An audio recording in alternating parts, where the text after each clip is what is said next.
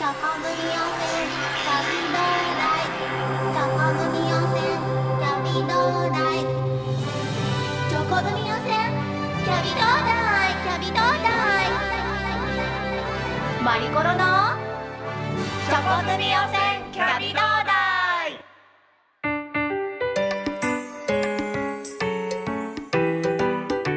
ドーンとなった花火が綺麗だな空いっぱいに広がって。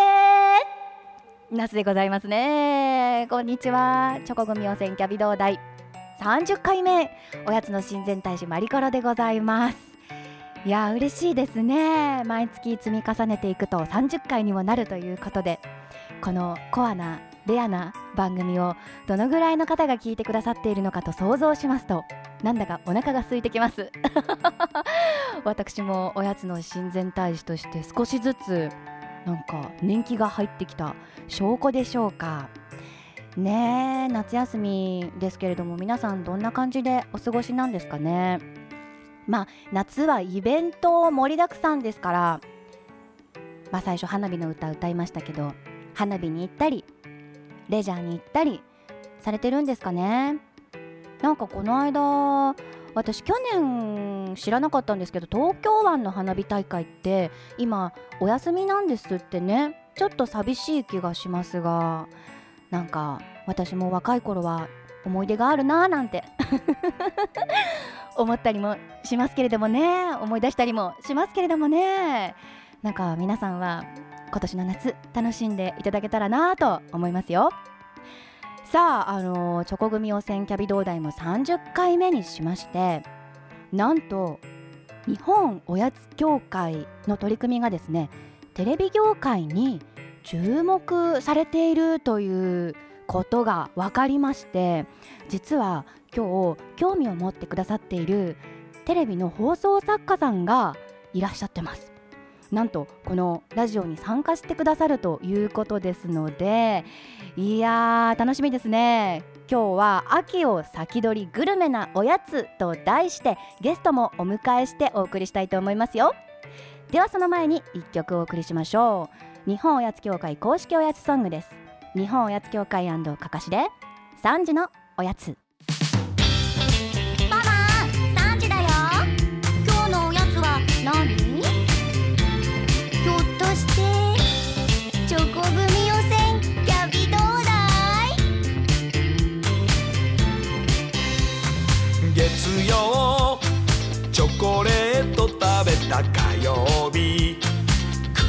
食べました水曜。おせんべいバリボリ。木曜。キャンディーを舐めた金曜ビスケットパリリ土曜日大福を頬張る。本当はみんなまとめて。本当は全部食べたいそんな願いが叶うように。不思議な呪文だよ。不思議な呪文だよ。チョコ組汚染キャビどうだいチョコ組汚染キャ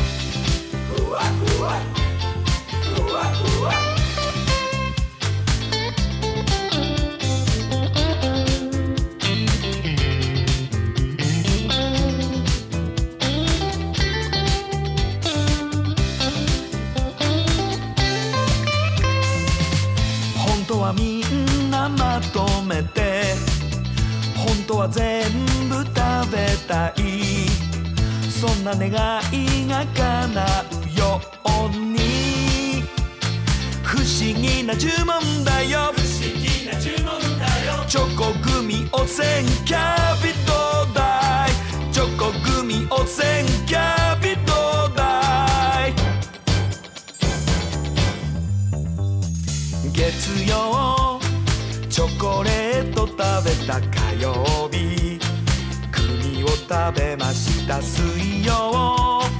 おせんべいバリボリ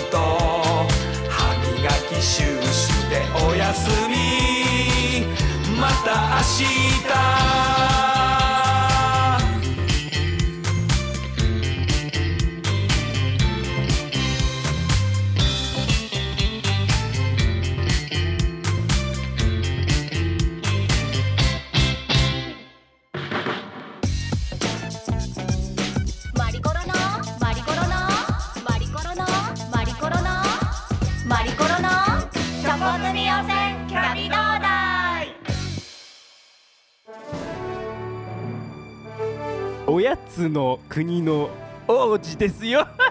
いやいや分かってますいよやいやいやいやマリコロさん、はい。あなた何やらおやつの親善大使、はい。これから出す問題に答えられないとやばいね。さあここで問題です。もう声が大きいよ。せんべいのルーツをたどると何時代に行き着くでしょうか？1縄文時代。2鎌倉時代。3あ江戸時代えおやつの国時代でしょ？おやつの国時代？いやいやそうこれ結構ね真面目なのよあ真面目？今 真面目あ真面目に考えた方がいいんですか？せんべいのルーツをたどるとどこに行き着くか。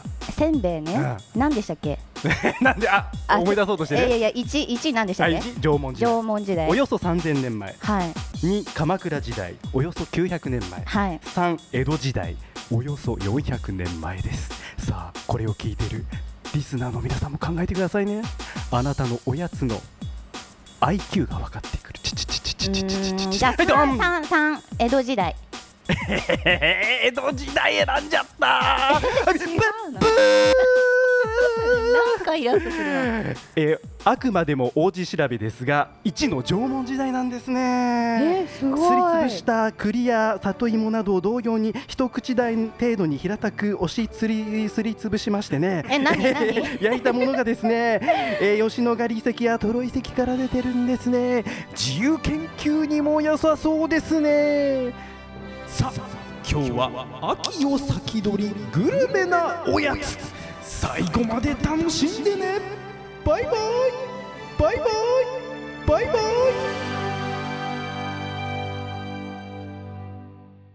ということで今回は秋を先取りグルメなおやつ。はい。夏グルメではございません。秋のグルメでございます。今回も素敵なゲストをお迎えしておりますよ。自己紹介お願いしますはい、えー秋といえば食欲の季節ですね。そして秋といえば果物の季節です。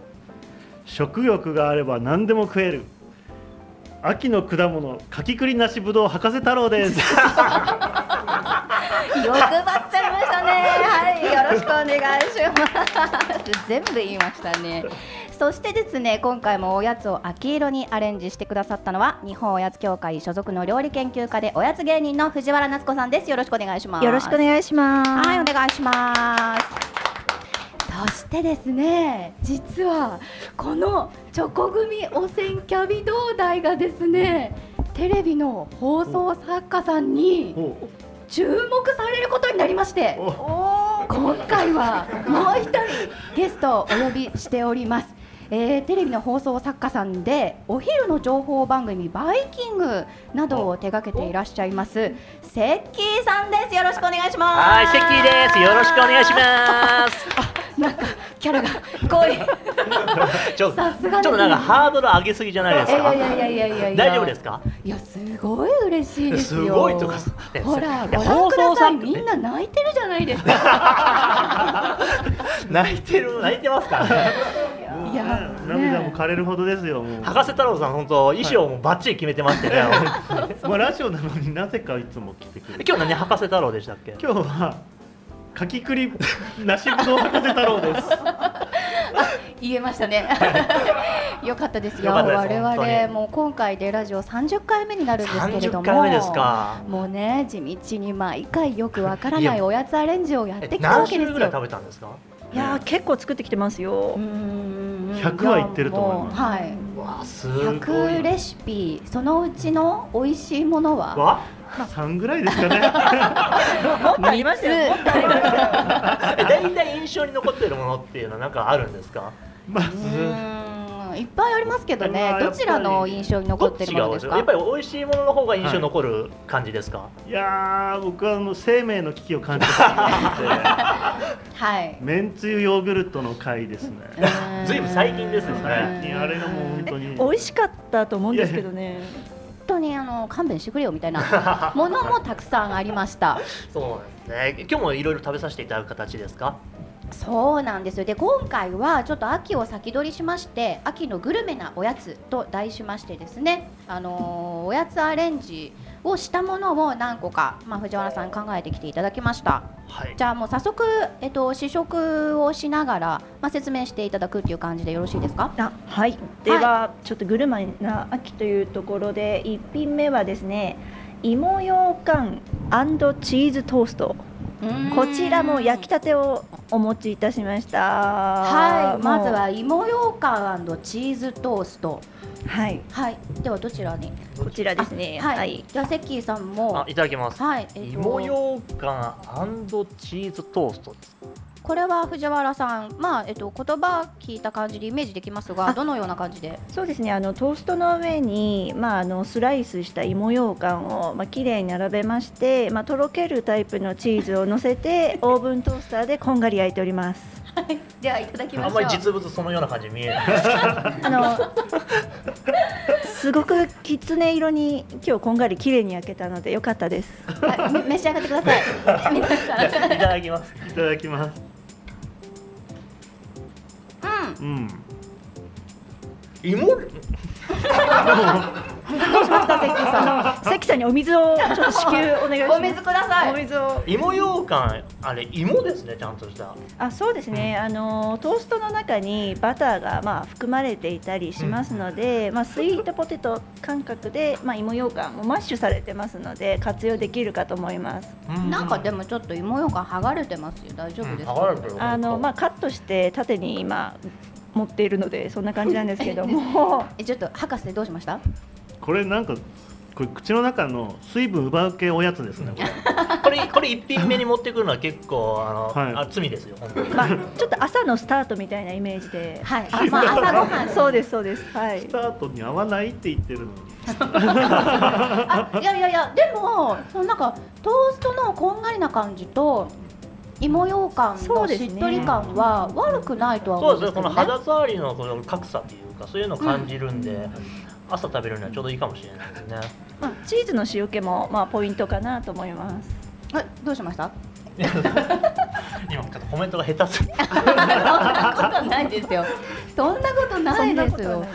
いやでも大丈夫ですか？確かにあのチーズのはい塩気とかちょうど、ちょうどいい感じの塩梅で効いててあのただただちょっと厳しいこと言いますよ。はいはい。はい。イメージと同じ味すぎるっていうのがちょっとよくあってあああのまあ、味変としましてあの粗挽きの黒胡椒とか、まあ、足していただいたりあとちょっと私試してみているのが塩辛をちょっと乗せてみたりとか、まあ、アンチョビとかですで塩ね辛パターンできるんですか？え今日はちょっと思ってないんですけどアンチョビとか塩辛みたいなああいうものも合うのかなとは思ってます。えー、全然わからないまあ、けど。ただ芋ようかんって結構こうババンというか棒状になっていて一本甘いのを食べきるっていうのはなかなかこうお困りの方も多いので。再利用ですね。あそうですね。まあアレンジというかまあリバイバルと言いますか。リバイバル。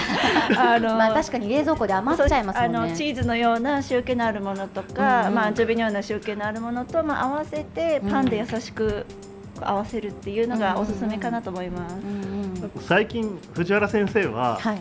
あの横文字でごまかすっていうことを リバイバル出てきました。なるほど。マリアージュ。マリアージュ出てきました、はい確かに聞こえはいいですもんね、はい。うん。さっき棒状バージョーって言って言う言いそうになってましたからね。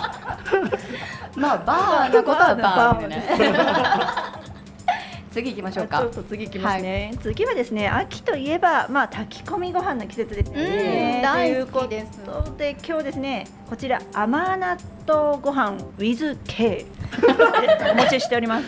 やっぱり来ましたよこれ。け横文字。ちょっとね流行りに乗ってます、はい。い。ただきます。甘納豆とですねこの K を K を組み合わせて K, K って何ですか？焼き込ん K 何ですか？K はですねキノコ。可愛らしい。キノコの系だった、キノコの K ですね。ひねりなしですね、うん。うん。まあ本格的にまあ出しと合わせてあ。炊いております。うん。これ。これ？あ博士どうぞ。うまい。あー。というかお赤飯みたい。ありがとうございます。なんかお赤飯の味似てません？うん。まあ、赤飯も豆で、まあ、地方によってはお砂糖とか、まあ、みりんを多めに加える地方もあるんですけれども、はいはい。甘納豆自体は結構豆の種類もバラエティーに富んでいて甘さもあるので、炊き込みご飯にするときはみりんとかお砂糖の量は控えめにすると意外とこうお上品な炊き込みご飯に仕上がると思います。いや。なんかこれはちょっとあの会場中がなんか感動の輪に包まれているみたいな商品化ですか？美味しいと思った方拍手をお願いします。いやこれは美味しいですね。そうですね、あの豆、まあ、赤飯とか豆ご飯もなんですけど結構こう乾燥のものを水で戻したりとか下ごしらえが大変なものもあるので甘納豆でしたら本当に買ってきていただいて炊飯器にポンで済みますのでぜひ皆さん作ってみてください。普通に炊飯器に入れて炊いただけですあそうですね。はい。あそれでできるんですね、うん楽ちんですね。ちょっとこうお出かけのおにぎりにしてみたりとかも可愛いかなと思いますウィズ K がこんなに効いてるとは。あ水系聞いてました、は今日はまあグルメ。ですね。あのしめじなんですけれども舞茸とかしいたけもあの合います。うん確かに、あじゃあまあその甘納豆にこう消されることなくキノコもい生かされてるってことなんですかね？ウィズ K もなんかウィズ M とか松茸とか確かに。入れてほしいですよね。まあ僕は普通に松茸ご飯食べたいですけど。甘納豆 with 松茸。松茸とか。でも一回食べてみたいかもしれないですね、うん。うん。うんうんうんちょっとキノコ系いろいろチャレンジしてみるとちょっとアレンジでいろいろありそうな感じしますね。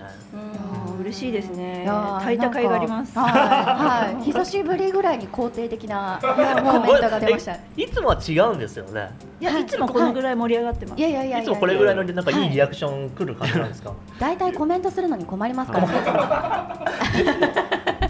あ の次も熱いうちにあよろしいです。か、はいはいはい。あじゃあ三つ目お願いします。三つ目はですね、えっと、クリクリクリームシチュークリクリクリクリームシチュー。クリクリクリームシチュー。可愛いですちょっと言ってみね。たら言ってみたくなりましたコメントが出てこない、いただきます。い。ただきます。これはクリクリというだけに？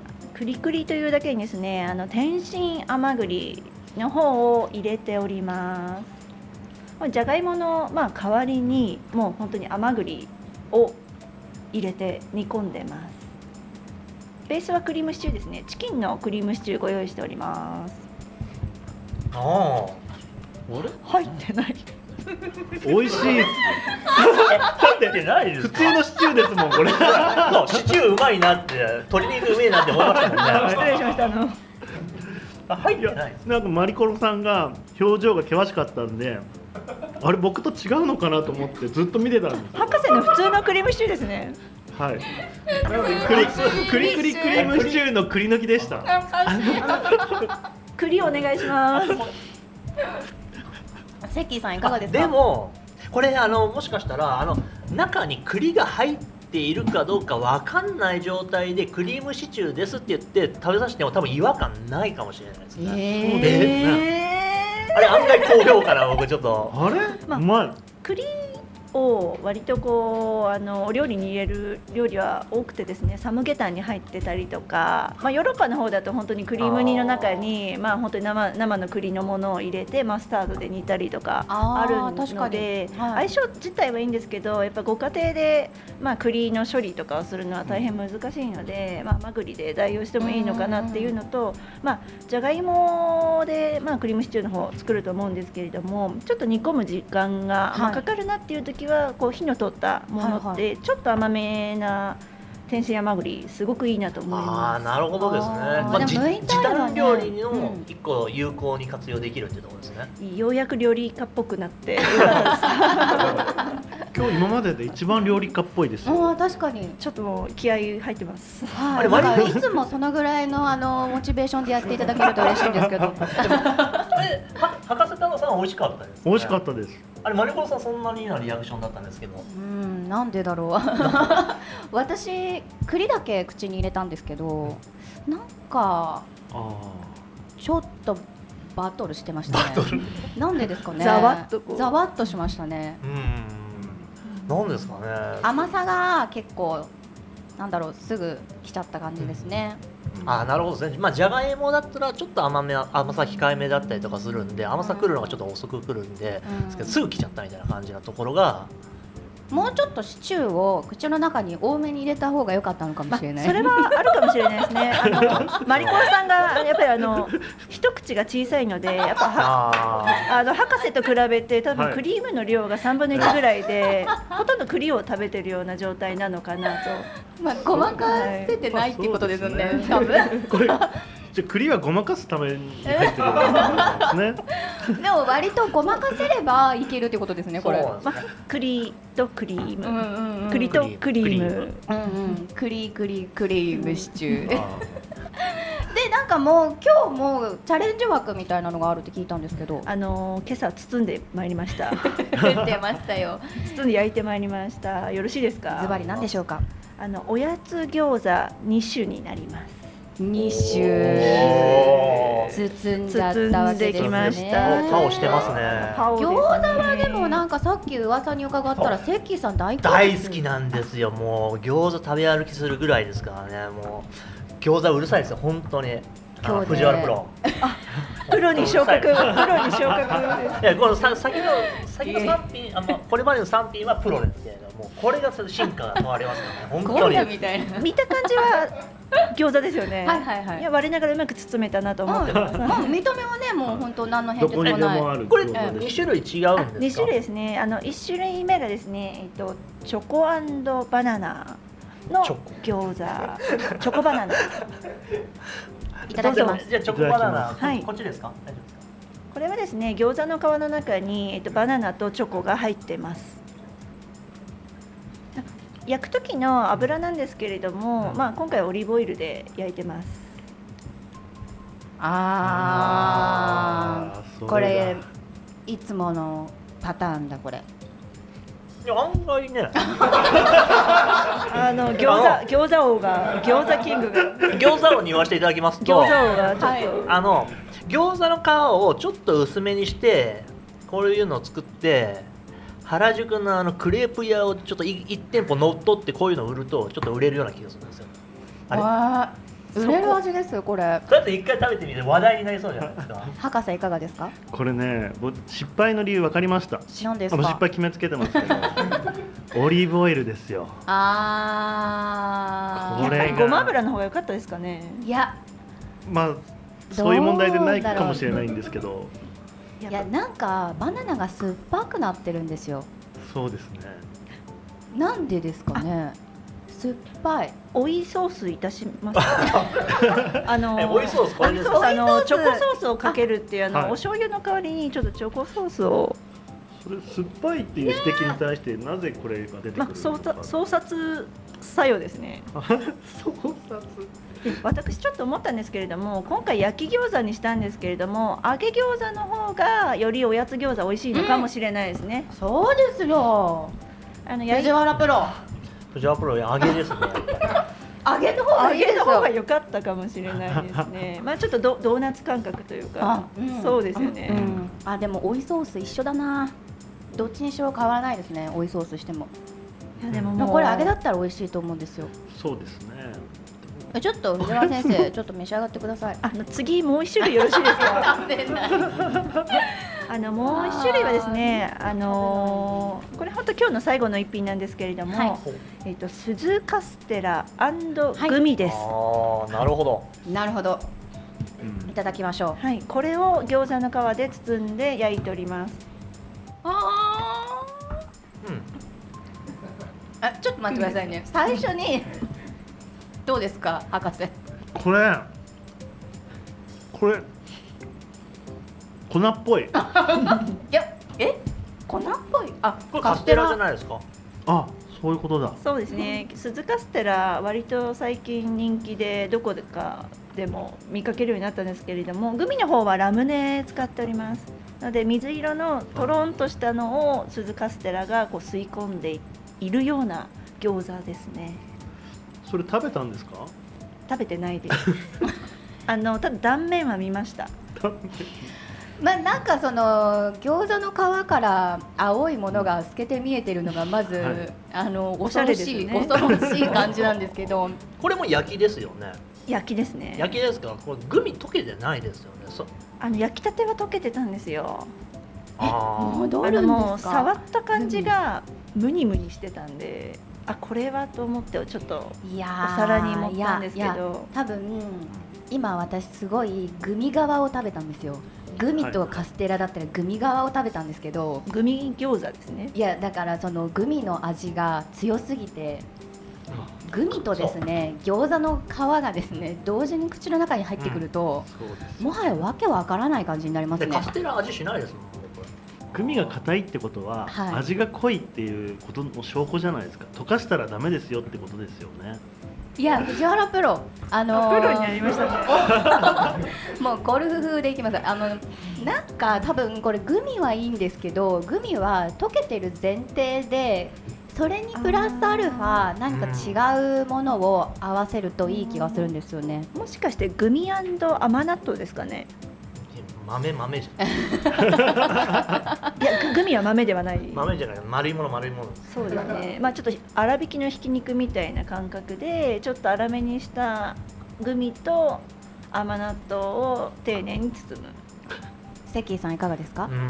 ででもこれ案外カステラとこの皮は結構合うんじゃないかって僕思ったんですけど。味味は合いますかね？味がちょっと甘い感じ、まあ、これも揚げ揚げだとちょっともしかしたらいけるんじゃないかっていうか。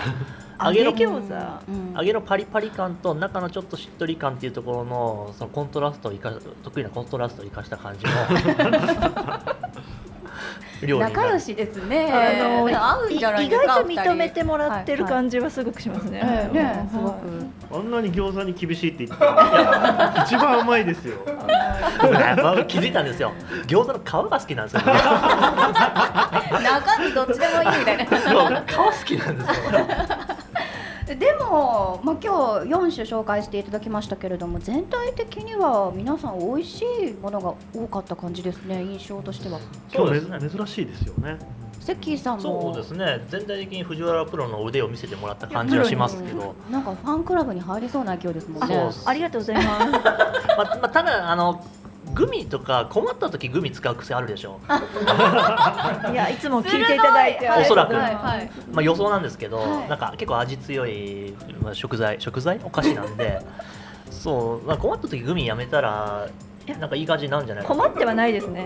困ってはないです。困ってはないです。グミが好きなんでうん、そうですね。まあグミをなんかこういつかいつかグおミをやつ界のスターにしたいみたいな思いがあるんですよ。あ、そうなんですね。グミ推しですね。グミ推しなんですね。はい。藤原グミ。力グミ。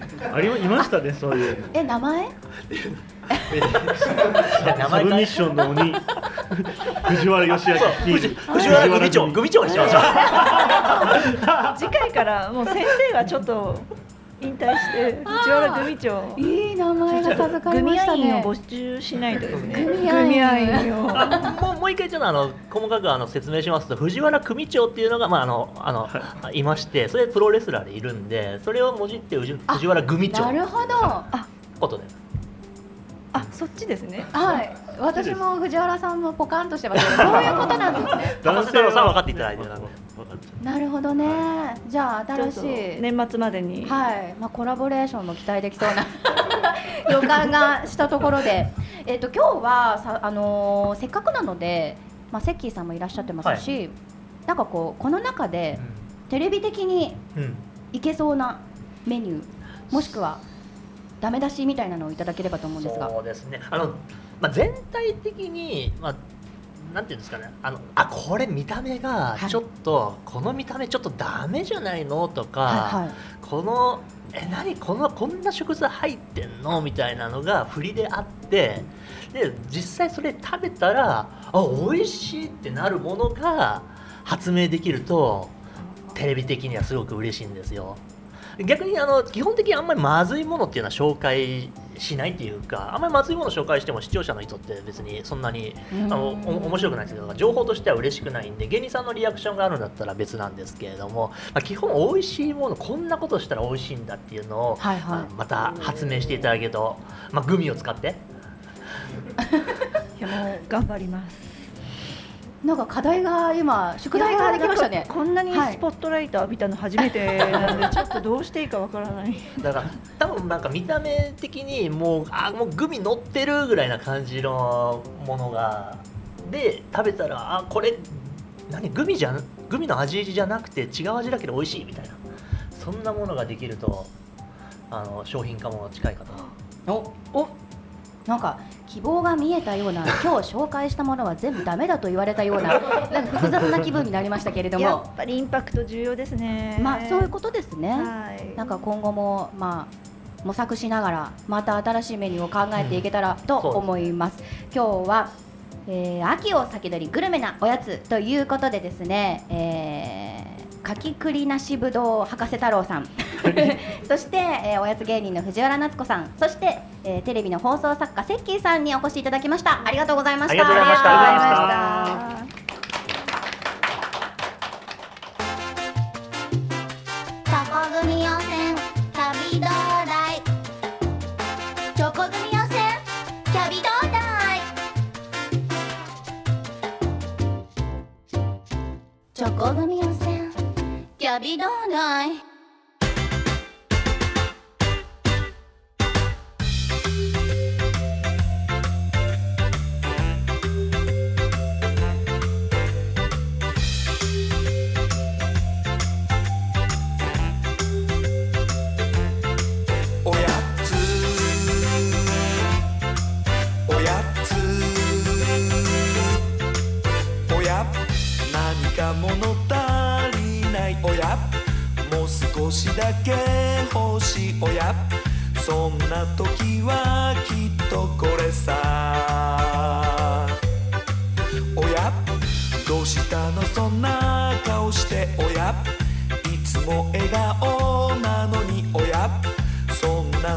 はきっとこれさ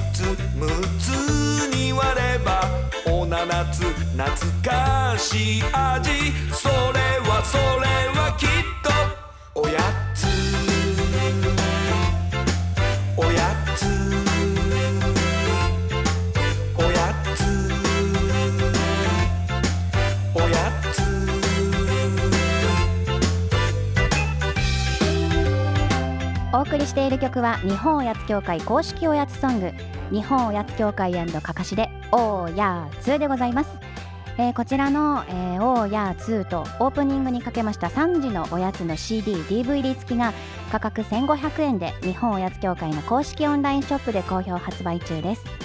こちらの購入方法など詳しくは日本おやつ協会のホームページをご覧ください。えー、今日はですねゲストもたくさんたくさん一人か。いやでも一人いらしてくださるだけでなんだかすごく盛り上がりますよね。で新しいあの、まあ、視点でご意見もいただきましてなんかこれから改善の余地があるなぁなんて思いました、えー秋を先取りグルメなおやつ。こちら今日紹介しましたレシピはチョコ組のブログに掲載したいと思いますのでぜひ皆さんもご覧になって作ってみてください。次の更新は9月の15日になります。それではまたおやつの時間に会いましょうね。See you next おやつタイム。バイバーイ。